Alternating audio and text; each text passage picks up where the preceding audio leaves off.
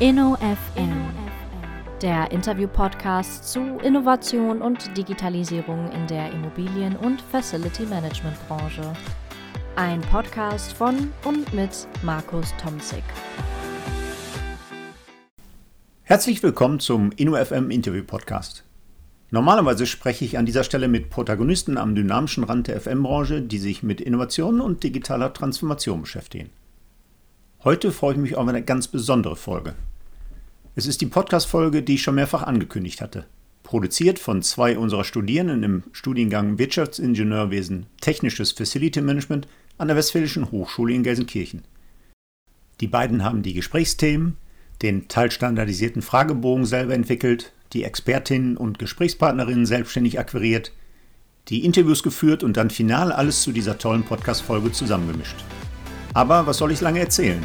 Sascha Lettau und Alexander Botschkowski stellen sich und ihre Gesprächspartner am besten selber vor. Viel Spaß! Wir sind Sascha Lettau und Alexander Botschkowski und wir befinden uns zum Zeitpunkt der Aufnahme in der Endphase unseres Bachelorstudiengangs Wirtschaftsingenieurwesen des Technischen Facility Managements an der WAS in Gelsenkirchen. Die heutige Folge wurde im Rahmen eines studienintegrierten Projekts in Zusammenarbeit mit Professor Tomsek von uns produziert. In dieser Sonderfolge befragten wir verschiedene Spezialisten aus der FM- und PM-Branche erst zu dem Thema, welche Kompetenzen sollte eine FM-Absolventin aus der Sicht eines Arbeitgebers haben und anschließend zu dem doch sehr prominenten Thema Auswirkungen der Corona-Pandemie auf die FM-Branche und das Einstellungsverhalten von Studienabsolventinnen. Wir freuen und bedanken uns sehr über die Unterstützung und die super Zusammenarbeit der folgenden Experten. Guten Tag, mein Name ist Frank Schubert von der Firma Apiona Real Estate in Düsseldorf. Ich bin hier als Teamhead angestellt, sprich ich habe eine Gruppe in der Leitung, Leitungsfunktion und ähm, bin auch angesprochen worden für den Podcast, freue mich, äh, nehme gerne daran teil und bin gespannt auf die Fragen, die Sie mir stellen wollen. Ja, schönen guten Tag. Mein Name ist Uwe Ans. Ich bin Inhaber und Geschäftsführer der Firma Basic Facility Management aus Dortmund, das heißt jetzt aus Lünen. Wir sind ein Management- und Beratungsunternehmen. Das heißt, wir konzentrieren uns ausschließlich auf das Management und die Beratung und erbringen keine operativen Dienstleistungen im Bereich des Facility Managements. Mein Name ist Bernd Schlockermann. Ich bin Vorstand der Facility Care AG. Wir sitzen in Münster seit über 20 Jahren, sogar seit 21 Jahren äh, sind wir als größte Handwerkskooperation im Facility Management unterwegs. Schwerpunkte sind einmal Beratung, das heißt Betreiberverantwortung und typische Ausschreibungsprojekte, wo wir Kunden helfen, im Facility Management besser zu werden. Und der andere Geschäftsbereich ist der der Dienstleistungssteuerung. Wir erbringen die Dienstleistung, wir steuern nur und wir haben mittlerweile auch ein digitales Angebot, wo wir mit einem Online-Assistenten digitale Dienstleistungssteuerung für die Kunden erbringen, beziehungsweise die Plattform für die Steuerung zur Verfügung stellen. Mein Name ist Frank Schröder. Ich darf seit 34 Jahren bei Phoenix Contact arbeiten. Ich leite bei Phoenix Contact Electronics das Facility Management, habe ein sehr tolles Team. Äh, wir sind ein Corporate Facility Management. Heißt, äh, wir haben viele Funktionalitäten bei uns in der Fachabteilung, von der Arbeitssicherheit, dem Brandschutz, AutoCAD-Zeichnen bis zur Reparatur habe ich viele tolle Mitarbeiter, die genau in dieser Perspektive unterwegs sind. Meine intrinsische Motivation zu einem disruptiven Wandel hat man vielleicht schon in einem einen oder anderen sozialen Netzwerk erlebt. Ich habe vier Kinder, glücklich verheiratet und genau diese vier Kinder treiben mich eigentlich zu neuen Perspektiven der, der Digitalisierung, einfach mal Sachen auszuprobieren. Ja, wir leben jetzt gerade in der Corona-Perspektive, aber ich glaube, nach der Corona-Perspektive wird uns ganz immens die Perspektive des Klimawandels beschäftigen. Darauf sollten wir uns vorbereiten. Mein Name ist Eva Janowczyk. Ich bin bei der RGM Facility Management tätig. Das ist eine Tochtergesellschaft der Unternehmensgruppe Gegenbauer. Und ich bin verantwortlich für das äh, Recruiting und für die komplette technische Ausbildung der Unternehmensgruppe. Wir beginnen nun mit unserem ersten Thema. Welche Kompetenzen muss ein FM-Absolvent aus der Sicht eines Arbeitgebers haben? Wie wichtig sind Sprachkenntnisse und sind Auslandserfahrungen von Vorteil? Sprachkenntnisse sind wichtig, so wie sich der Markt entwickelt und dreht, so ist auch die Sprache wichtig. Ähm, wir als Property Manager bedienen natürlich den lokalen Markt hier in Deutschland, aber da auf den deutschen Markt immer mehr ausländische Investoren treten, insbesondere Amerikaner, Engländer oder auch Chinesen, ist insbesondere die englische Sprache wichtig und wird zunehmend äh, Bestandteil bei uns im Daily Business, bei Reportings oder beim Austausch und bei der Kommunikation. Deswegen ist vor allem das Englische ein wesentlicher Faktor. Sprachkenntnisse sind wichtig, keine Frage. Englisch ist das, was die meisten mitbringen, sollte man auch sicherlich mehr als Grundkenntnisse haben. Viel wichtiger ist aus meiner Sicht das Thema Kommunikation im Allgemeinen. Kommunikation ist das, was wir als Facility Manager haben, als Werkzeug haben, das einzige Werkzeug, was wir haben. Und da sollte man sich auskennen und Kommunikation ist nicht nur Reden. Erfahrungen sind grundsätzlich sehr wichtig. Ob das im Ausland sind oder woanders, ähm, das ist eigentlich egal. Wir haben nicht den Schwerpunkt, dass wir sagen, wir brauchen Auslandserfahrung für diejenigen, die bei uns arbeiten. In der heutigen digitalen Welt ist das auf jeden Fall kein Nachteil, wenn man diese Perspektiven hat. Wir sind als äh, Corporate Facility Management eigentlich in fast jedem Land auf der Welt unterwegs. Ähm, von daher gesehen ist die Sprachkenntnis auch im internationalen Bereich äh, durchaus wichtig. Sprachkenntnisse sollten auf jeden Fall vorhanden sein in Englisch, da zunehmend ja, Englisch als Sprache äh, auch in Unternehmen verwendet werden. Das heißt, Investoren, Kunden oder auch Bewerber ähm, sprechen vermehrt Englisch und von daher wird es wichtiger. Es ist aber keine, kein Ausschlusskriterium. Was ist wichtiger? Noten, Lebenslauf, Motivationsschreiben oder doch die Studiumlänge? Ja, wenn bei mir Bewerbungen reinkommen, ist für mich erstmal das Wichtigste der Lebenslauf. Aus dem sollte ja eigentlich äh, alles Wesentliche raus hervorgehen. Sprich, von A bis Z sehe ich, wie das Leben verlaufen ist, in Anführungsstrichen. Ich sehe die schulische Entwicklung, auch ein Studium oder auch andere Themen die dann zu dem Berufsbild, wo man sich darauf bewirbt, eben entsprechend aufgeführt sind. Ähm, das ist für mich das Wichtigste. Und da darf, muss eben äh, keine Lücke drin sein oder die Lücke muss glaubhaft erklärbar sein. Und ähm, darüber kann ich am meisten ableiten. Sie hat ja auch andere Themen angesprochen, wie Studiumlänge oder auch Noten. Ähm, ich fange jetzt mal so rum an in meinem eigenen persönlichen Benchmark, da ich ja die verschiedenen Hochschulen kenne, die sich hier überwiegend regional auch bewerben wo ich mein eigenes Ranking quasi aufgebaut habe, welcher, welches Studium, welcher Studiengang, welche Universität denn hier für mich den höchsten Stellenwert hat.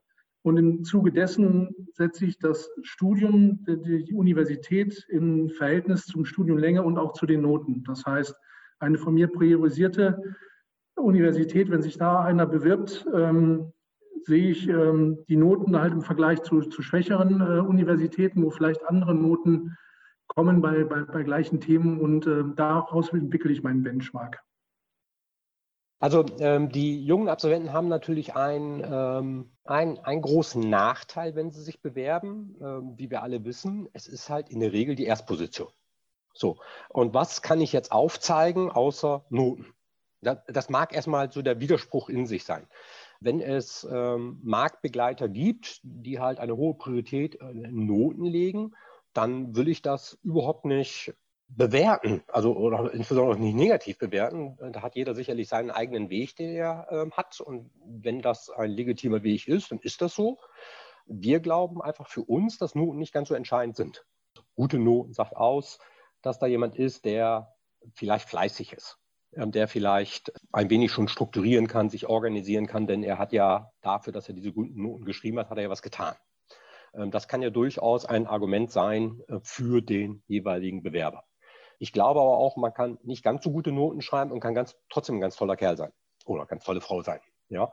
Und ähm, deswegen sagt mir eine Note alleine nichts aus. Oder es kann auch jemand sein, der ganz tolle Noten hat, aber der nun wirklich nicht in der Lage ist, vom eigenen Typ her in einem Team zu arbeiten. Also das ist dann vielleicht jemand, der eher so in sich gekehrt ist und der gerne in seinem Bürochen sitzt und Dinge ausarbeitet und das auch ganz toll macht. Aber dann wird es nicht zu uns passen. Also weil es in unsere Arbeitswelt nicht reinpasst. Das ist aber bei jemand anderen, in meinem anderen Unternehmen ist das vielleicht genau goldrichtig. Ja, ähm, das kann ich nicht beurteilen. Was ich tun kann für Basic ist, es reichen auch durchschnittliche Noten aus. Es müssen keine guten sein. Äh, viel wichtiger ist der persönliche Eindruck. was muss der jetzt besonders gut sein? Äh, nein, es, es, es muss einfach natürlich sein. Ich möchte sehen, dass ich einen Bewerber habe, der sich mit dem Markt auseinandergesetzt hat, sich mit sich selbst auseinandergesetzt hat, äh, der versucht hat, sich selbst einzuschätzen. Und das muss überhaupt nicht alles richtig sein. Also das, äh, das erwarte ich von niemandem. Ich möchte nur sehen, dass es da eine Eigendynamik gibt. Ja? Und ähm, dann gucken wir, ob dieser Mensch in unser Team passt. Ja, und das, das ist dann das entscheidende Kriterium. Er muss natürlich bereit sein, an einem Juniorenprogramm teilzunehmen. Das äh, Juniorenprogramm ist ganz bewusst so gewählt, dass es auch teilweise am Wochenende ist oder ins Wochenende hineingeht. Das äh, tun wir einfach, weil wir sagen, wir wollen auch gucken, hat der Interessent an dem Juniorenprogramm oder der Teilnehmer, hat der auch eine Eigenmotivation. Ja, und ist ja auch bereit, selber was mitzubringen und einzubringen. Ähm, das sind so Dinge, äh, die wir uns ähm, natürlich in den Juniorenprogrammen gucken. Entscheidend ist zur Beurteilung und zur Bewertung, ob ein Kandidat passt oder nicht, ähm, ist eigentlich das, das Juniorenprogramm. Aus meiner Sicht ist die Kombination aller Teile einer Bewerbung wichtig. Natürlich haben Noten eine Aussagekraft, der Lebenslauf, auch ein Motivationsschreiben, was ehrlich ist, ist von Bedeutung, um den Menschen schnell kennenzulernen. Die Studiumlänge ist aus meiner Sicht nicht entscheidend. Entscheidend ist, was er dort wie gemacht hat und wie er auch Pausen oder Verlängerungen entsprechend argumentiert oder beschreibt. Formal würde man natürlich wahrscheinlich schon sagen, die Noten und dem Lebenslauf, was denn da drin steht, weil in irgendeiner Perspektive muss ich die Auswahl ja treffen als, als Führungskraft. Ich kann ja nicht nur nach den Haaren gehen. Ich persönlich muss Ihnen sagen, für mich ist Emotion und Motivation in der Sache das Wichtigste. Wie kriegt man das bei dem Absolventen raus? Ist es genau die Schwierigkeit. Von daher gesehen, ich persönlich betrachte das Thema Lebenslauf und Noten muss da sein, muss gegeben sein, aber die Motivation in der Sache, das ist für mich als Führungskraft das Wichtigste. Für mich muss der Gesamteindruck des Absolventen stimmen. Heißt, die Motivation, die Leistungsbereitschaft und das Engagement in Form zum Beispiel von Werkstudententätigkeiten ja, nachgewiesen werden, spielen für mich zum Beispiel Noten eher eine untergeordnete Rolle. Also jeder kann ja mal einen schlechten Tag bei einer Klausur haben beispielsweise. Ich habe selber studiert, von daher kann ich das durchaus nachvollziehen. Man bereitet sich auf einen Teil vor und genau der Teil kommt nicht in der Klausur dran. Von daher äh, gucke ich auf das Gesamtbild des Absolventen. Studiumslänge, gut, sollte natürlich, man sollte nicht 20 Semester studiert haben, aber wenn man jetzt mal ein oder zwei Semester länger studiert, ähm, weil man zum Beispiel ein Auslandssemester gemacht hat oder auch ähm, ein Praktikum, um Berufserfahrung zu sammeln, dann ist das eher ein Vorteil als ein Nachteil gegenüber anderen Bewerbern. Und ähm, ja, wichtig ist eigentlich eine plausible Erklärung, wenn sich das Studium mal verlängert. Wie wichtig ist eine moderne Gestaltung einer Bewerbung?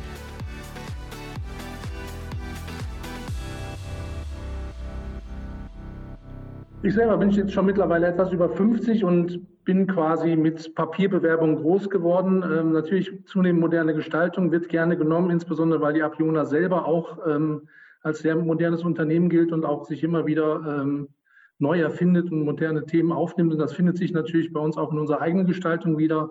Und so von daher natürlich auch äh, wird das gerne wieder in Bewerbung gesehen. Ich selber blende das aber ein Stück weit aus. Das ist für mich Formalismus und mir geht es wirklich um den Menschen und um die Inhalte.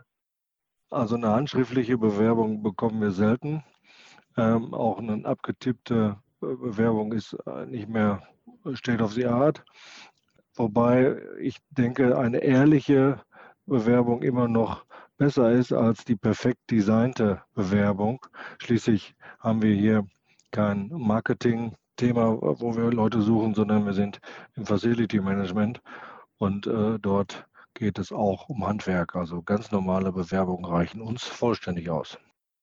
Das halte ich für sehr wichtig, äh, dass man natürlich irgendwie eine Papierbewerbung vielleicht noch in einem PDF schreibt, aber dann mache ich das dann halt darauf, kann man nicht im PDF mir dann vielleicht gleich einen Link anzeigen, finde ich dann auch den, gleich den Link in die sozialen Netzwerke, wo ich mich informieren kann. Ich würde mal sagen, das ist äh, Stand der Technik.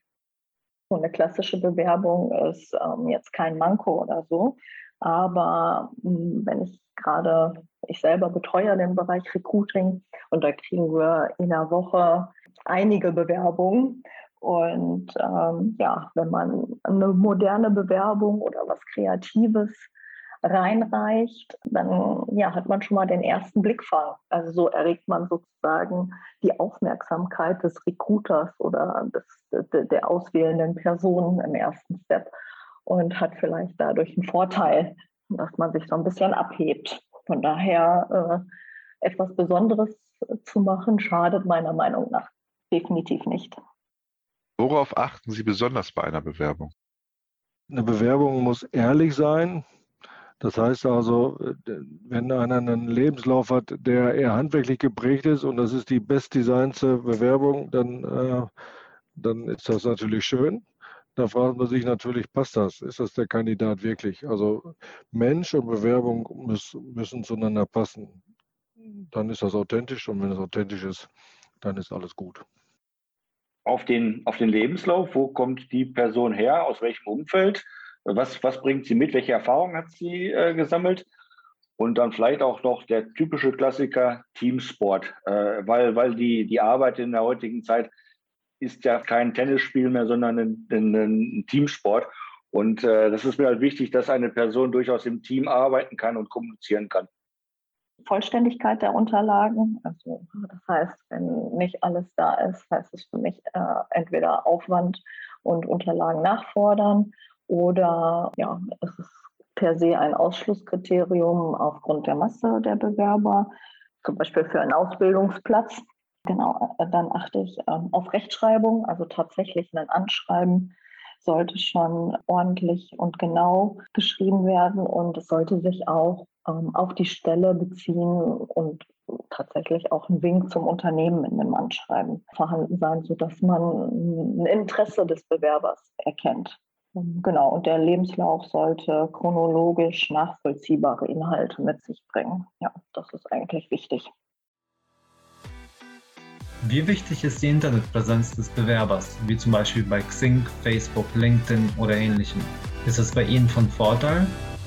Ähm, ich selber nicht. Also wenn ich Bewerber suche, dann haben wir natürlich hier einen Fachbereich, der sich darum kümmert. Und von dem weiß ich natürlich, dass man sich, äh, weil es einfach ein Muss ist, äh, dass man sich dort auch bewegt und unsere Recruiter auch dort unterwegs sind und auch gezielt Bewerber ansprechen und rekrutieren. Aber das ist natürlich ein Weg, aber ein wesentlicher Weg neben allen üblichen Vertriebskanälen, die man sonst so kennt. Aber deswegen ist es nicht zu unterschätzen. Das heißt, ich kann nur den Tipp und den Hinweis geben an die Bewerber, dort entsprechend präsent zu sein, sich entsprechend darzustellen, vorzustellen, auch ähm, in der Form, wie gesagt, natürlich alles vertraulich und vernünftig, aber dass man eben erkennen kann, da ist jemand, der hat äh, folgenden Background und ähm, hat vielleicht das Interesse, mal einen Job woanders anzunehmen oder seinen ersten Job irgendwo anzutreten. Also ich persönlich äh, bin auf Xing äh, und da guckt man natürlich äh, nach den Leuten und das ist auch ganz schön, äh, wenn man dann nochmal Bilder bekommt, die man ja sonst manchmal digital vielleicht nicht bekommt, auch weil gerade die Friseure und die Fotografen zu haben.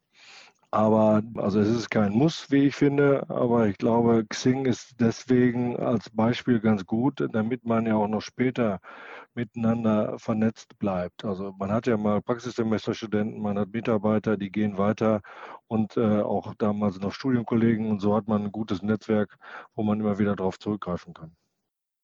Absolut. Wir gehen in die digitale Welt. Ohne die digitale Perspektive der Internetpräsenz ist es für mich eigentlich schon schwierig. Auch die Bewerber sollten die Chance nutzen, bei LinkedIn und Sync unterwegs zu sein. Ich finde, das sind tolle Medien, wo man durchaus auch Wissen äh, bekommen kann, aber auch sichtbar ist. Auch ein Bewerber sollte sichtbar sein. Auf jeden Fall schaue ich danach. Ob das jetzt ein Vorteil oder ein Nachteil ist, möchte ich gar nicht beurteilen. Tatsächlich verschafft es einen zusätzlichen Eindruck.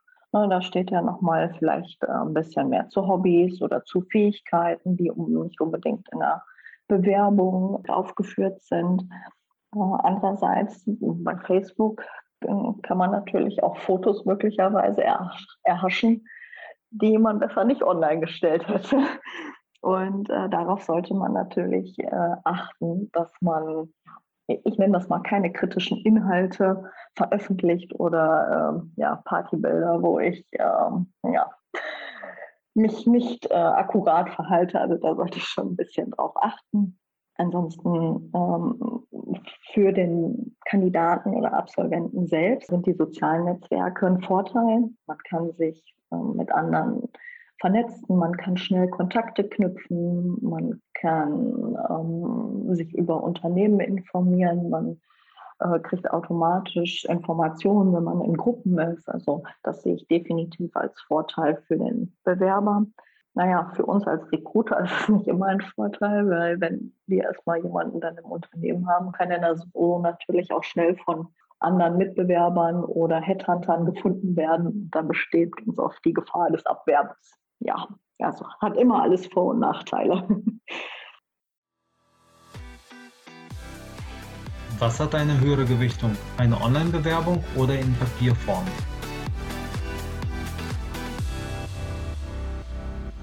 Also das, ähm, da gibt es bei uns in dem Fall, ähm, kann ich das jetzt äh, selber nicht sagen, weil das geht bei uns in ein elektronisches Recruiting-System rein, wo ich nur bedingt erkennen kann, ob es im Ursprung eine Papierform war oder eine Online-Bewerbung. Ich höre das dann in den Bewerbungsgesprächen dann raus und kann natürlich die Tendenz klar rauserkennen, je jünger der Bewerber ist, desto höher ist die Wahrscheinlichkeit, dass es eben eine Online-Bewerbung ist. Macht aber, wie gesagt, so nichts aus. Bei uns wird alles, egal wie es eingeht, gewertet und äh, in der entsprechenden Stelle, die Bedarf hat, äh, zugeleitet. Da machen wir oder ich persönlich, wenn es bei mir ankommt, erstmal keine Unterscheidung. Auch da gilt wieder das eben Gesagte. Es kommt auf die Person und die Bewerbungsunterlagen an der Stelle an. Wie es zu der Bewerbung kommt, ob eine Online-Bewerbung oder Papierform. Wir mögen die Online-Bewerbung, weil für uns der bürokratische Aufwand geringer ist. Ähm, aber wenn jemand das in Papierform schickt, ist das genauso in Ordnung. Ja, also da gibt es jetzt kein, das ist besser oder das ist schlechter. Äh, wenn ich aber in der Bewerbung sehe, das ist eine 0815-Bewerbung, da ist nur der Kopf ausgewechselt.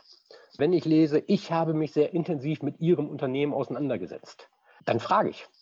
Ja, und äh, Sie glauben gar nicht, wie oft dann ein Gestottere kommt. Dann schreibt es nicht rein. Verblüffend finde ich, äh, dass äh, viele Bewerber einfach ihre E-Mail äh, schicken, ohne die Daten zu verschlüsseln und sämtliche persönliche und auch wirklich sensible Daten gehen durch das Netz. Das halte ich für verrückt, dass da so wenig Sensibilität herrscht. Grundsätzlich reichen uns natürlich digitale Bewerbungen, wobei eben wahrscheinlich die Aufmerksamkeit heutzutage in der echten Papierform wieder steigt. Weil man, wenn man die erstmal auf dem Tisch liegen hat, äh, hat, sie, da hat man sie auch auf dem Tisch liegen. Online. Ich wüsste gar nicht, wie ich eine Papierbewerbung denn jetzt noch ins Homeoffice kriege. Also eine höhere Gewichtung möchte ich das nicht nennen, aber äh, ganz klar liegt bei uns der Fokus auf Online-Bewerbung. Wir haben ein eigenes Karriereportal bei Gegenbauer und bevorzugen natürlich die äh, Bewerbung direkt in dem Portal da es dann für uns deutlich weniger Aufwand ist. Eine Papierbewerbung, die muss ich erst einscannen, händisch oder händisch einpflegen, bedeutet also tatsächlich einfach mehr Aufwand äh, in der Bearbeitung und ähm, tatsächlich, wenn ich mir ähm, die Veränderung des Marktes und die Digitalisierung angucke, ist die Papierbewerbung für mich ein auslaufendes Modell. Berufserfahrung wird in der Regel verlangt, oftmals aber beim Bewerber selbst als Ausschlusskriterium. Ist das ein Widerspruch zum jungen Regelzeitstudenten? Der Markt hat sich ja stark gedreht, auch insbesondere in den letzten zwei, drei Jahren. Ich hole mal ein bisschen aus. Also historisch, wie gesagt, jetzt ich spreche schon quasi über den Trend der letzten äh, zwei, drei Jahrzehnte. Für uns war es immer schon schwierig, einen ähm, Techniker, einen technisch affinen äh, Mitarbeiter zu finden. Der war immer schwieriger zu finden und auch immer teurer gegenüber einem kaufmännischen Mitarbeiter. Das war schon immer so. Jetzt, äh, wo der Markt sich stark gedreht hat, dass wir ähm, die Situation bekommen haben, dass wir quasi in Anführungsstrichen in der Vollbeschäftigung sind, äh, sind die Preise natürlich in Anführungsstrichen zum einen explodiert. Da werden Sie sicherlich nachher auch nochmal drauf zu sprechen kommen.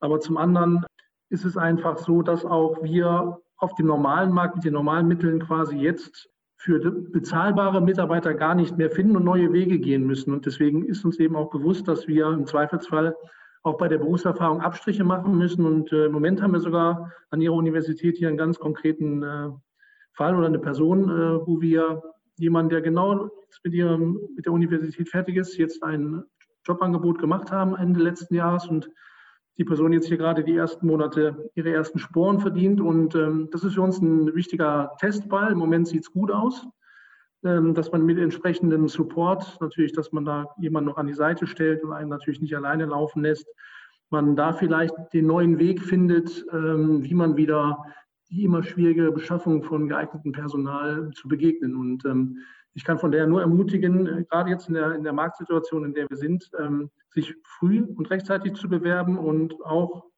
äh, es ist kein Ausschlusskriterium für uns, wenn man eben noch nicht gearbeitet hat. Und da bieten wir verschiedene Modelle an, Training on the Job.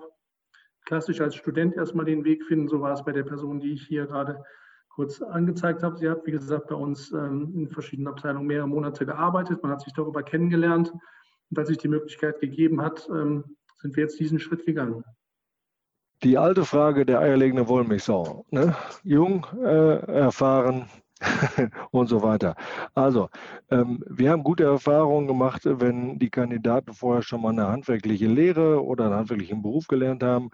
Im Facility Management ist es häufig auch noch sehr handwerklich. Schließlich haben wir ganz viele technische Bereiche. Und wenn ich das habe und jemand dann eben studiert hat, dann kann er schlecht schon Erfahrung in dem Beruf selber gemacht haben. Und wir haben mit Absolventen gute Erfahrungen gemacht. Wir, wir können die schnell einweisen, einarbeiten und dann sind die auch schnell produktiv und lernen dann eben noch eine Menge. Irgendwo muss man ja lernen und wenn man dann Spaß hat, sich zu entwickeln, dann ist das aus meiner Sicht vollkommen in Ordnung, wenn man eben noch keine große Erfahrung gemacht hat.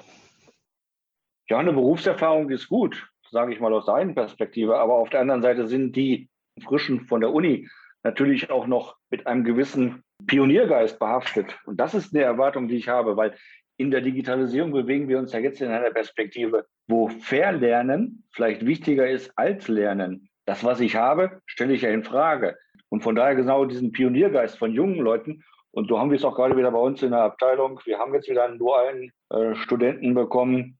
Ich bin begeistert, welche Sachen er mitbringt, welchen Pioniergeist er, er mitbringt. Äh, also ganz klar, äh, diese Perspektive auch durchaus mal was Frisches in, in die Abteilung zu bekommen. Jede Bewerbung ist auch eine Übung. Von daher würde ich nie per se ähm, auf eine Bewerbung verzichten, selbst wenn man nicht 100 Prozent der Punkte erfüllt, die in einer Stellenbeschreibung verlangt sind. Also äh, die Recruiter oder Unternehmen suchen ja ganz oft die eierlegende Wollmilchsau, die alles mitbringt und äh, alles kann und am besten noch fünf Jahre Berufserfahrung mitbringt, aber auch gerade frisch vom Studium kommt. Also das funktioniert in den meisten Fällen ja nicht. Das ist immer der Wunschkandidat. So, und da muss man tatsächlich gucken, was bringt der Kandidat für als Gesamtpaket mit. Ne? Und dann kann man, wenn man schon allein ein Praktikum gemacht hat äh, in einem bestimmten Bereich oder vielleicht auch als Werkstudent gearbeitet hat, so sammelt man ja auch Erfahrungen. Oder aus dem privaten Bereich, wenn ich ein Haus umgebaut habe, ähm, bringe ich ja auch im, gerade im äh, Facility Management ähm, Erfahrungen mit. Das heißt, ich irgendwie begründen kann, dass ich schon mich über das Studium hinaus mit dem Bereich Facility Management beschäftigt habe und auch Erfahrungen sammeln konnte, ja, hilft das ja auf jeden Fall weiter. Also zeigt von Engagement und ähm, ja, Lernbereitschaft. Und dann kann man als Unternehmen mit einer guten Einarbeitung oder vielleicht auch einem Mentor, den man äh, jungen Absolventen an die Seite stellt, sicherlich ja noch nicht ganz so viele Berufserfahrung wegmachen. Was sind bei Ihnen Bewerbungs-No-Gos? Also ich habe, also als No-Gos, äh, man erlebt ja vieles und alles. Also ich habe schon eine Bewerbung gesehen, wo man sich quasi auf eine falsche Stelle beworben hat. Ähm, ich sage mal, wenn man da jetzt schon nicht so viel Herzblut reinsteckt, äh, wäre das für mich ein absolutes No-Go. Für mich sind immer Lücken auch ein Thema, ähm, insbesondere wenn wir dann nicht nur über einen Monat, über längere Lücken sprechen, die überhaupt äh, nicht angesprochen werden oder auch nicht versucht werden zu kaschieren oder zu erklären, weil ähm, das hat bei mir immer, löst bei mir immer Störgefühle auf. Oder dann eben, dass man an anderer Stelle ähm, irrelevante Themen aufbläht, die Bewerbung, die dadurch die Bewerbung einen völlig anderen Schwerpunkt bekommt und man gar nicht mehr auf den Punkt kommt, wo es eigentlich bei der Bewerbung, bei der Stelle oder bei der Person dann geht. Da werde ich dann schnell gelangweilt oder sage, da hat jemand nicht den, den Fokus und nicht das Thema äh, gefunden. Deswegen an der Stelle der Tipp von meiner Seite aus, dass man sich klar und geradlinig bewirbt, nur das reinnimmt, was zu dem Thema, zu der Stelle und zu der Person gehört. Und wenn man eben als Student, wo man noch nicht so eine große Vita hat, nicht so viel vorzuweisen hat, dann ist das eben entsprechend dünner. Beziehungsweise da sollte man vielleicht mehr den Fokus darauf legen, dass dann wirklich aber auch die letzten wesentlichen Zeugnisse oder letzten ähm, Schulnoten und so weiter eingereicht sind. Äh, junge Absolventen haben oft keine konkrete Vorstellung von dem, was sie tun wollen oder sollen. Sie haben oft keine konkrete Vorstellung von Facility Management. Sie haben aber eine sehr konkrete Vorstellung ähm, von Gehaltsvorstellung. Ähm, ja, gehört ja mit dazu. Ne? So, das ist auch legitim. Also bitte nicht falsch verstehen. Ja, es ist äh, völlig legitim. Nur es ist ja auch legitim, dass ich mir meine Meinung bilde über das Gespräch dann. Das sind so Gespräche, ähm, wo ich das dann schade finde um meine Zeit, weil da sitzt mir jemand gegenüber, der sich mit der Situation gar nicht richtig auseinandergesetzt hat, der irgendwie aber gehört hat, ähm, der FM-Markt sucht händeringend Mitarbeiter und äh, deswegen gibt es die und die Gehaltsvorstellung.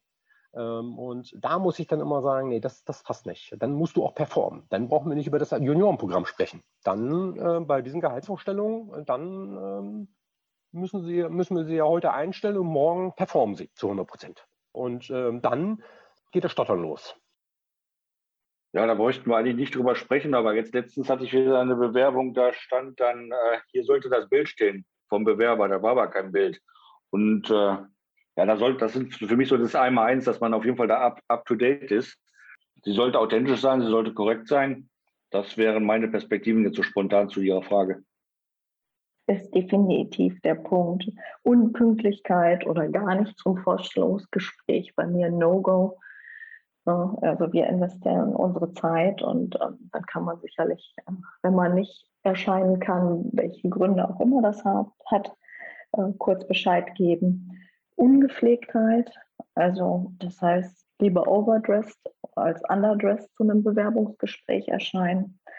Und ja, wenn ich mich mit einer Lapidar-Einstellung hinsetze, so, ähm, ja gut, jetzt mache ich mal ein Gespräch, habe aber eigentlich kein wirkliches Interesse habe mich nicht vorbereitet, habe keine Fragen, habe keinen, habe mich nicht über das Unternehmen informiert oder über die Position. Das sind so tatsächlich äh, No-Gos.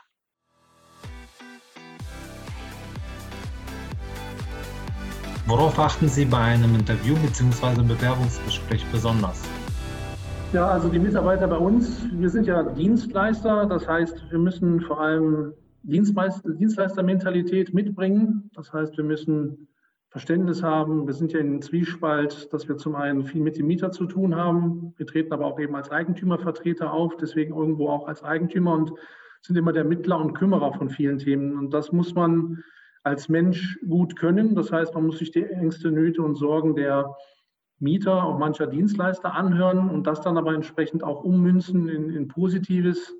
Das ist eine wichtige äh, wichtiges Thema, das man ähm, beherrschen muss. Weiter ist natürlich auch, dass man sich beim Verhalten, aber wenn man sich jetzt bewirbt, dass ich da einfach auf die Ausdrucksweise schaue, weil, wie gesagt, Kommunikation ist ja ein wichtiges Mittel bei uns, dass man mündlich, schriftlich visiert entsprechend äh, antworten kann und sich aber auch als Teamplayer versteht, weil wir ja sehr arbeitsteilig arbeiten. Das heißt, ich kann keinen Alleinkämpfer, keinen Frontkämpfer gebrauchen, der so meint, dass er alles alleine kann und weiß. Er muss, äh, jeder muss seinen Part, seine Funktion erfüllen, aber eben auch im Team funktionieren können und wollen und wissen, dass er eben ein wichtiges Rädchen in einem großen Ganzen ist und da an der Stelle seine Aufgabe findet und auch sucht. Und das durch Fragetechniken frage ich diese Themen ab und kann mir darüber dann auch ein Stück weit ein Bild machen, ob der Bewerber das entsprechend mitbringt.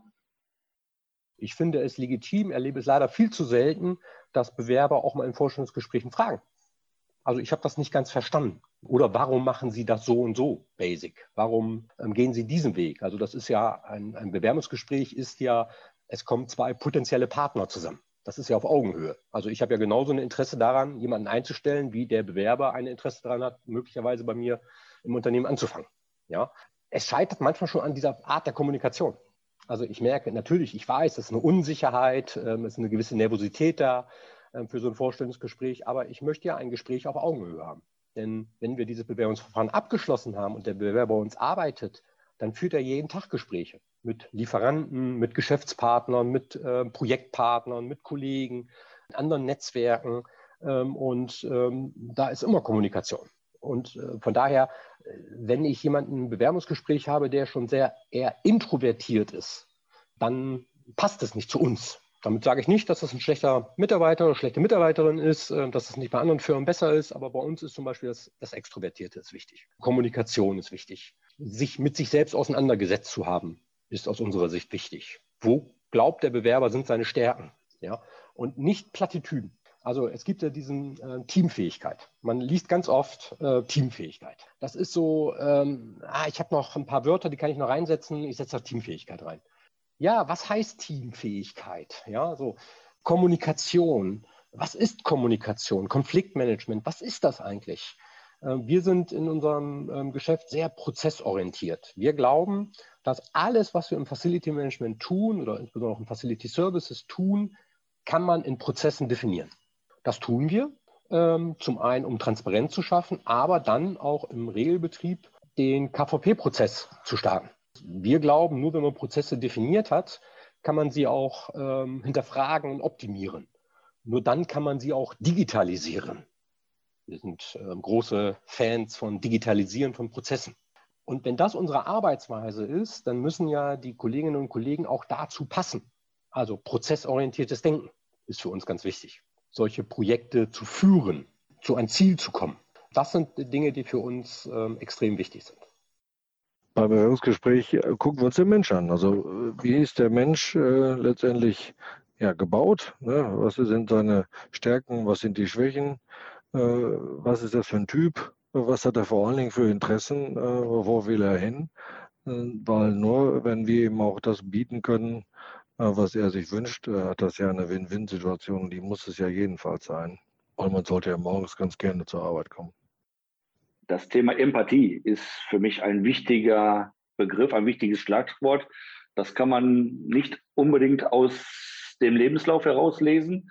Es ist aber eine immer wichtiger werdende Perspektive, Empathie, gepaart mit der Perspektive, ich wünsche mir natürlich Mitarbeiter, die am liebsten eine intrinsische Motivation haben, also von sich aus selber begeistert sind, in der digitalen Welt sich durchzuwühlen. Und äh, deswegen achte ich auf diese zwei Perspektiven quasi die Punkte, die ich gerade als No-Gos genannt habe. Äh, darauf achte ich dann natürlich äh, im, im, Interview äh, oder im Bewerbungsgespräch. Das heißt äh, Pünktlichkeit, Umgangsform, Erscheinungsbild. Also man kann auch sagen, der erste Eindruck, der mir dadurch vermittelt wird. Tatsächlich ist das Ausdrucksvermögen bezogen auf äh, Kommunikation ein wichtiger Punkt der zukünftige Mitarbeiter sollte ja dann auch mal mit unseren Kunden und Lieferanten kommunizieren. Das heißt, äh, ja, er sollte sich schon gut ausdrücken können. Er sollte Interesse am Unternehmen und den Aufgaben zeigen. Ja, Vorbereitung, also auch Fragen stellen. Es kommt immer gut an. Wer fragt, der führt, sage ich immer. Man sollte tatsächlich sich im Vorfeld Gedanken über seine Ziele machen. Also wo möchte ich hin? Wo möchte ich auch vielleicht mit dem Unternehmen hin? Ähm, ja, dann Präsentation der Eigenpersönlichkeit und Darstellung der, der Kompetenzen. Ist jemand authentisch? Klingt er plausibel oder hat er das einstudiert wie eine Rolle und rattert da seine Punkte runter und ja, wirkt dadurch völlig aufgesetzt und ja, mm, würde sich normalerweise anders verhalten oder präsentieren. Ja, und schlussendlich, was ist wichtig? Ähm, die Chemie, passt die Chemie.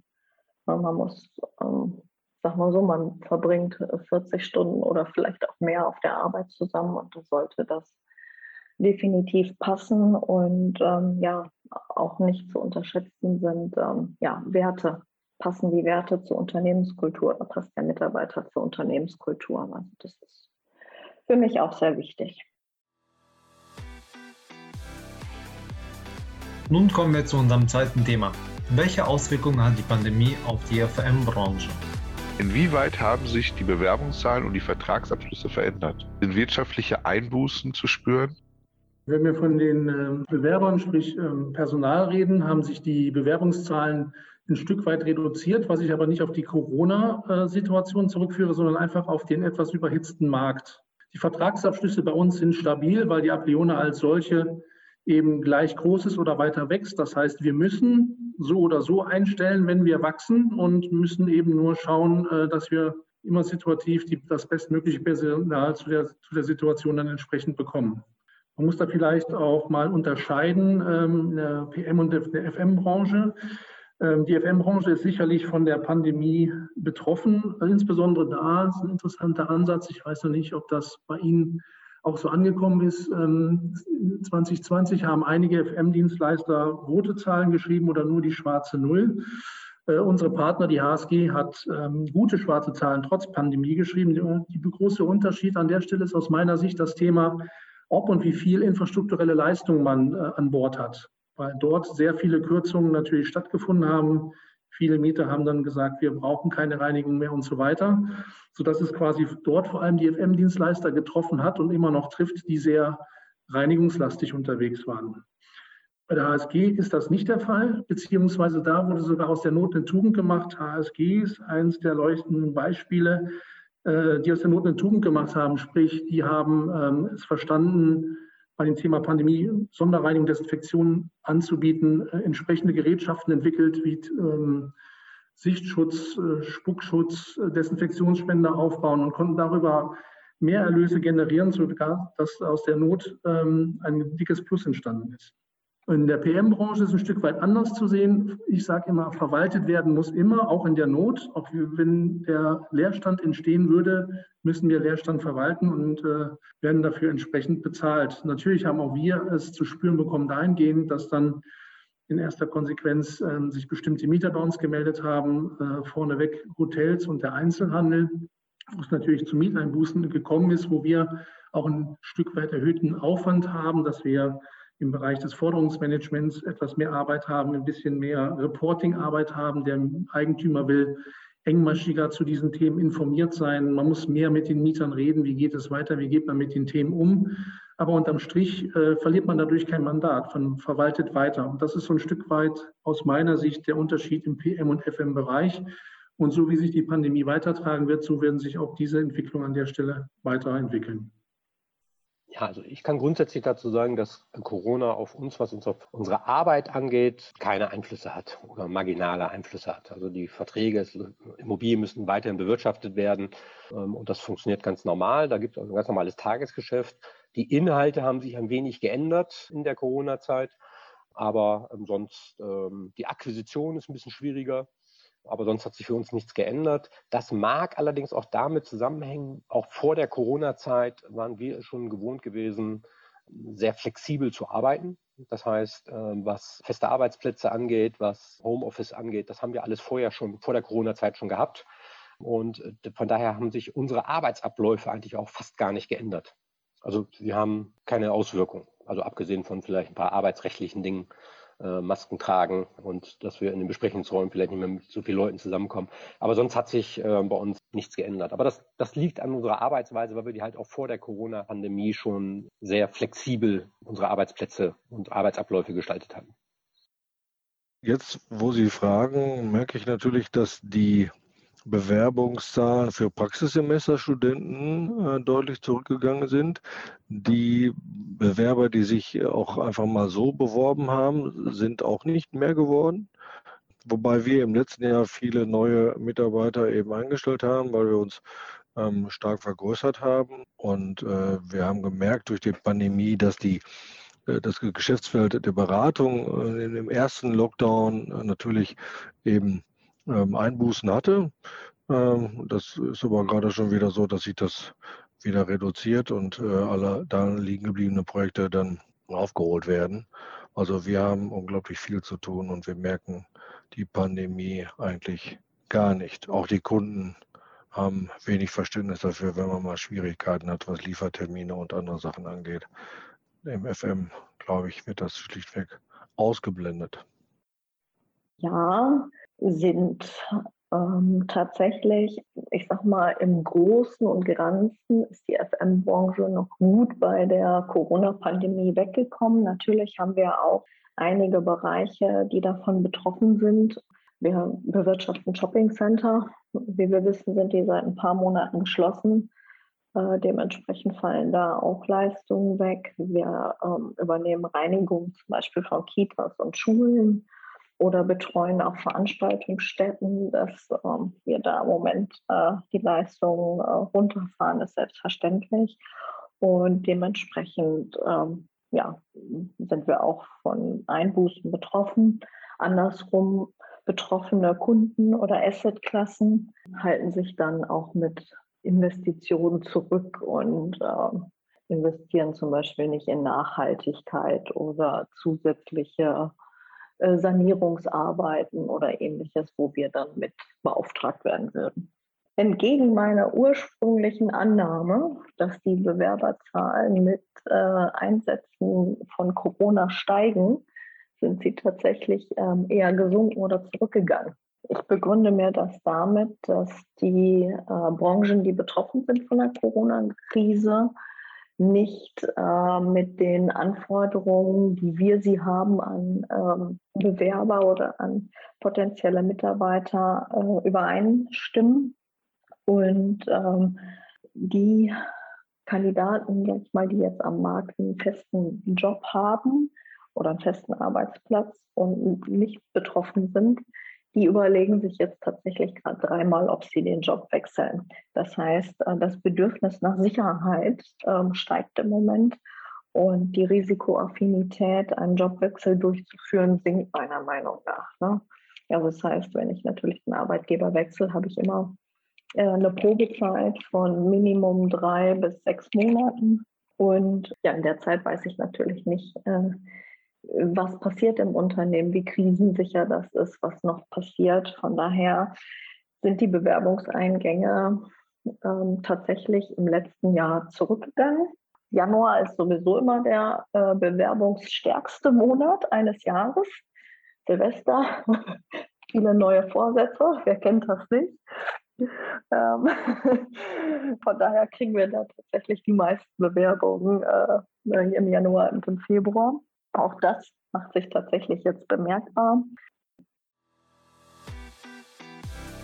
Was sagen Sie, welche Auswirkungen die Pandemie für die Zukunft auf die FM-Branche hat? Also es hängt davon ab, wie jetzt sich auch die Pandemie weiterentwickelt. Also ganz wichtig vorneweg, unabhängig auch von der Pandemie, aber eben auch mit, wird sich die FM-Branche weiter konsolidieren, dahingehend, dass insbesondere in Deutschland äh, ist der FM-Bereich noch relativ kleinteilig. Ähm, es wird noch zu weiteren ähm, äh, Vergrößerungen einzelner Unternehmen geben. Auch Apliona ähm, wird sicherlich in den nächsten Jahren, vielleicht dieses Jahr schon auch zukaufen, sodass wir eine weitere Konzentrierung von großen FM-Dienstleistern bekommen werden. Man wird aus der Pandemie lernt sehr gut schauen, welche Geschäftsbereiche man sich antut, in Anführungsstrichen. Man wird nicht blind jeglichen FM-Bereich, den man dazu zählen kann, ähm, dazu kaufen, dazu haben wollen, sondern wird man dann jetzt genau gucken, was ist quasi pandemieresistent und was nicht. Und äh, in diesem Weg wird man an der Stelle gehen oder man wird bewusst dann besondere Vertragskonstellationen suchen, dass man sagt, von den Themen, die da ein bisschen gefährlich und valide sind, äh, da wird man besondere Vertragssituationen wählen. Und bei anderen Sachen, die ähm, stabil sind, geht man gut und gerne langfristige Verträge und Bindungen ein, sowohl was den Dienstleistungsvertrag angeht oder eben auch das Thema Personal. Das ist meine persönliche Meinung an der Stelle. Das ist eine spannende Frage, ähm, die ich nicht abschließend äh, beantworten ähm, kann für uns. Also zum einen erstmal sind wir sehr erfreut, vor der Corona-Pandemie war es bei uns eine übliche Fragestellung gewesen, ob wir nicht die Präsentation ähm, oder den Workshop auch per Video machen können. Und in, ähm, von zehn Fällen sind das sechs oder sieben Mal verneint worden. Also man wollte doch lieber, dass man das persönlich macht. Jetzt haben wir in der Corona-Pandemie alle gelernt, man kann das auch ganz gut virtuell machen. Ähm, und wir merken jetzt und glauben, dass es auch bleibt, dass wir diese Arbeitsweise zum großen Teil auch nach der Corona-Zeit fortsetzen können. Also von daher ähm, sehe ich da was Positives. Das zweite, die zweite These, ähm, die wir haben, ist, dass die Arbeitswelt bei unseren Kunden nach Corona eine ganz andere sein wird als vor Corona. Also unsere Kunden und potenziellen Kunden haben sicherlich erkannt, oh guck mal, es funktioniert ja doch, wenn ein Teil der Mitarbeiter im Homeoffice sind. Und ich glaube, das wird man zu einem großen Teil auch beibehalten. Also nicht so extrem wie jetzt in der Pandemie, aber dass das Thema ähm, Homeoffice durchaus ähm, eine deutlich höhere Gewichtung bekommen wird. Und das hat natürlich für uns als Facility Management Unternehmen eine erhebliche Auswirkung, denn unsere Kunden haben einen anderen Bedarf. Wir werden Bürokonzeption sicherlich in den nächsten Jahren sehr kritisch hinterfragen. Es geht bei der Fläche los, es geht bei der Organisation los. Von daher glaube ich, dass das ähm, schon Auswirkungen auf die FM-Welt haben wird, aber keine negativen, sondern positive, weil unsere Kunden und potenziellen Kunden aufgeschlossen für Erneuerungen sind. Aber da müssen wir als FM-Branche natürlich auch liefern. Die Pandemie hat wie ein Katalysator auf die Digitalisierung gewirkt. Äh, Teams-Meeting sind absolut normal. Mittlerweile sogar in einem Büro sitzen die Leute sich nicht mehr zusammen, weil sie natürlich auch nicht dürfen. Und äh, gucken dann über Teams auf den gleichen Bildschirm und teilen sich dann die Mauszeiger und so weiter. Also ich finde, das hat sehr, sehr viel Positives gebracht und das wird auch weiterlaufen. Äh, einen Kreativworkshop mit Kunden, äh, um Strategien auszuarbeiten. Das geht natürlich nicht digital, das muss man äh, Präsenz machen, gar keine Frage. Aber viele Sachen und auch die Digitalisierung grundsätzlich äh, wird natürlich sich weiter beschleunigen. Da bin ich eigentlich ganz zufrieden, dass es das gab. Und ähm, äh, ich glaube, das, das andere Punkt hatte ich mir noch äh, dabei im Hinterkopf äh, gemerkt, dass äh, das Thema Hygiene natürlich äh, bei vielen, wenn ich mir auch die Philosophie angucke, gerade in der Reinigungsbranche, dass das Weglassen ja das Hauptthema ist, um damit Geld zu verdienen, dass viele Kunden doch jetzt gemerkt haben, wie wichtig Hygiene und wie gut Hygiene sein kann, weil die grundsätzlichen Erkrankungsquoten sind ja deutlich zurückgegangen. Also kaum einer hat noch eine Erkältung oder irgendwas anderes, weil man eben Abstand und Hygiene eingehalten hat. Und das ist auch ein großer Gewinn, glaube ich, für unsere Gesellschaft, dass man sich wieder daran gewöhnt hat, mal die Hände zu waschen. Das ist eine sehr spannende Frage, meiner Ansicht nach eine riesige Auswirkung, weil jetzt wurde uns mal schmerzhaft beigebracht, wie es denn noch anders geht. Und wir erleben gerade Remote-Zugänge, Homeoffice, tolle Chancen der Digitalisierung, äh, wenn man sie zu nehmen weiß. Also gerade jetzt ist, glaube ich, ein intelligentes Gebäude sehr wichtig, weil einen Schreibtisch, den ich zurzeit nicht nutze, weil ich im Homeoffice bin, brauche ich auch nicht zu reinigen. Und äh, Reinigungskosten sind auch Kosten, die man, glaube ich, dann relativ einfach einsparen kann. Also ich glaube, die, die, die Auswirkungen der Pandemie hat gerade dem Facility Management, dem Gebäude aufgezeigt, wie denn die Digitalisierung gehen sollte und aus meiner Perspektive hat das Gebäude, die Immobilie, einen riesigen Nachholbedarf an Digitalisierung. Das Orakel, ja. Ich habe meine Glaskugel schon rausgeholt. Ähm, dann gucke ich mal, was die so sagt. Meine Vermutung ist, dass definitiv die äh, Digitalisierung noch mehr an Bedeutung ge gewinnen wird für die Zukunft. Wir haben gesehen, mobiles Arbeiten funktioniert gerade bei Bürotätigkeiten, ähm, wenn die Voraussetzungen zum Unternehmen geschaffen sind, echt gut. Heißt für mich, wird auch äh, nach Corona weiter fortgesetzt, da wo es möglich ist. Und ähm, das bedeutet dann im Umkehrschluss, Büroflächen werden ja aufgrund des Mixes dann von mobilen Arbeiten und Bürotätigkeiten eher zu sozialen Treffpunkten oder Begegnungsstätten. Das heißt zum Beispiel größere Küchen, keine festen Arbeitsplätze mehr, sogenanntes äh, Desk-Sharing, wo die Mitarbeiter ihren Arbeitsplatz täglich frei wählen können. Also ich kriege dann einen Container und habe da meine benötigten Sachen drin und der Rest ist in meinem Laptop oder ähnliches und damit kann ich dann überall arbeiten. Und ich sag mal, Beruf, Büros sind dann eher äh, zum Netzwerken da oder zum ähm, Austausch mit Kunden. Da ich früher auch noch für den Bereich Personalentwicklung zuständig war, werden tatsächlich äh, Schulungen nicht mehr ausschließlich in Präsenz stattfinden, sondern auch jetzt haben wir schon echt, äh, wo es möglich war, auf Online-Schulungen umgestellt. Bringt natürlich auch gerade Reisekostenvorteile. Ähm, wenn Schulungen nur an bestimmten Orten stattfinden, kann ich die tatsächlich mitnehmen und muss nicht nach München reisen oder ähnliches. Ja, und äh, im Bereich Recruiting werden äh, Bewerbungen und Vorstellungsgespräche auch mehr digitalisiert. Das heißt, in letzter Zeit habe ich meine Vorstellungsgespräche alle per äh, Skype-Interview oder GoToMeeting durchgeführt.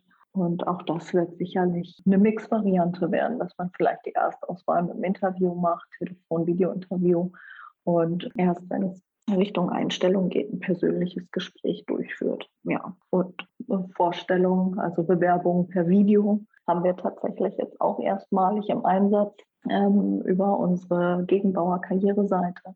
Da können sich per Video Bewerber auch bei uns vorstellen. Das heißt, die werden tatsächlich geführt, eine Videovorstellung und müssen dann bestimmte Fragen beantworten. Das sind so für mich Auswirkungen der Pandemie auf die FM-Branche.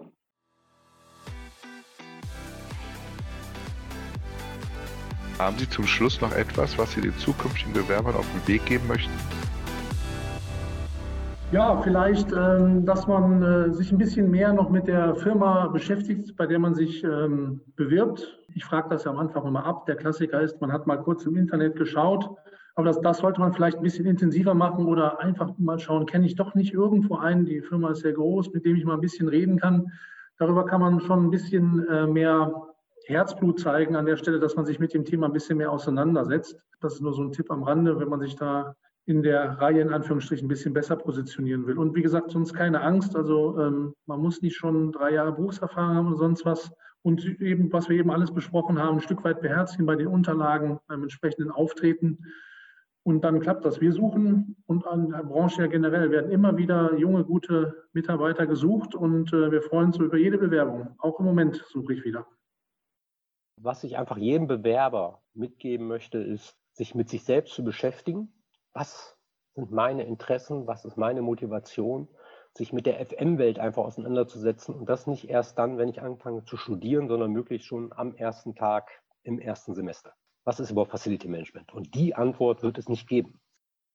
Also nur eine Kleinigkeit. Wir, kriegen ja regelmäßig E-Mails und äh, dann äh, stehen in den E-Mails selten die Kontaktdaten beziehungsweise eben die Telefonnummern. Also wenn man den oder die anrufen möchte, ist es immer schwierig, wieder die Telefonnummern rauszukramen. Also eine E-Mail-Signatur ist eigentlich Standard im Business. Für die jungen Leute ist es offensichtlich kein Standard mehr. Aber die alten Herren äh, sind ja doch noch gewohnt, zum Telefon zu greifen und mit den Menschen zu reden. Das finde ich übrigens sowieso eine wichtige Geschichte, dass man mit dem Bewerber mal redet, bevor man die einlädt. Und dann hört man schon mal und kann sich schon mal ein bisschen austauschen. Und das wäre schön, das wünsche ich mir, eine Handynummer oder eine normale Telefonnummer, eine E-Mail das wäre klasse. Ich bin ein bisschen vorgeprägt dadurch, dass ich selber vier Kinder habe, die jetzt gerade in diesem Alter sind. Und auch als Vater wünsche ich mir von meinen Kindern, dass sie eine intrinsische Motivation haben, dass sie Empathie haben, dass sie offen sind für neue Sachen. Natürlich müssen wir den Datenschutz auch berücksichtigen, aber der Datenschutz steht nicht über allen Perspektiven. Und das ist das, was ich mir von neuen Bewerbern eigentlich wünsche, eine gewisse Lockerheit, eine Freiheit, einfach Sachen mal auszuprobieren und dann neue Wege zu gehen als Botschaft. Also, was ich noch mit auf den Weg geben möchte, ist tatsächlich Durchhaltevermögen. Das heißt, ähm, auch wirklich ähm, Motivation mitbringen oder den Willen mitbringen, Dinge von der Basis zu verstehen. Also nicht direkt als Manager einsteigen zu wollen, sondern auch mal zu gucken, wo ist die Basis. Das erlernen und ähm, das mitnehmen, um dann hinter in Führungspositionen aufzusteigen und nicht immer alles sofort in Frage stellen. Also ich sag mal, Vorgesetzte oder Mentoren denken sich ja was dabei, äh, gerade Absolventen, ja, Ausbildungsinhalte oder in der Einarbeitung bestimmte Sachen beizubringen. Und was ich vermehrt feststelle, dass die ganz jungen Wilden immer ganz viel Schnitt zuerst in Frage stellen. Warum ist das jetzt so und ist das richtig so, sondern vielleicht da mal Durchhaltevermögen zeigen und das auf sich wirken lassen, das annehmen, um hinter zu einem späteren Zeitpunkt zu verstehen, warum er genau den Punkt oder die Punkte zuerst lernen musste. Ja, ich denke, das ist nochmal wichtig mit auf den Weg zu geben. Das war der NFM Podcast mit Sascha Olettau und Alexander Botschkowski von der Westfälischen Hochschule. Wir hören uns wieder in 14 Tagen. Am besten gleich auf einer der üblichen Plattformen wie Spotify, iTunes, Deezer oder Soundcloud abonnieren. Bis dahin wünsche ich Glück auf und bleiben Sie gesund. InnoFM. Das war der InnoFM Interview Podcast von und mit Markus Tomzig. Alle zwei Wochen freitags, überall dort, wo es Podcasts zu hören gibt.